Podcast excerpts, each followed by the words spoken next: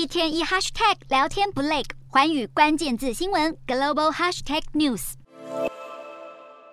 菲律宾首都马尼拉消防人员拉响防灾警报，还有人拿着大声公奔波大街小巷，警告居民们尽快撤离避难。今年第十六号超级台风诺卢，二十五日傍晚由马尼拉东北方一百公里处登陆菲律宾，夹带狂风暴雨，侵袭人口稠密的吕宋岛。诺卢台风扑向菲律宾，风势无比猛烈，整个沿海地区到处可以见到疯狗浪拍打上岸、淹进市区街道的景象。菲律宾国家气象预报中心表示，诺卢台风登陆期间，风速一度高达每小时一百九十五公里，是今年侵袭菲律宾威力最强大的台风。虽然登陆后强度稍有减弱，不过为了减少不必要的伤亡，菲国政府已经事先疏散超过八千四百多人，并同时取消大量飞机、渡轮以及公路客运班次。菲律宾国家气象预报中心预计。诺卢台风接下来会经过吕宋岛西部，并在二十六日晚间到二十七日上午间移动到南海。不过，接下来的二十四小时之内，吕宋岛可能还会出现山崩、山洪爆发以及更多风灾灾情。菲国总统小马可是已经宣布，二十六日政府机关停班以及学校停课。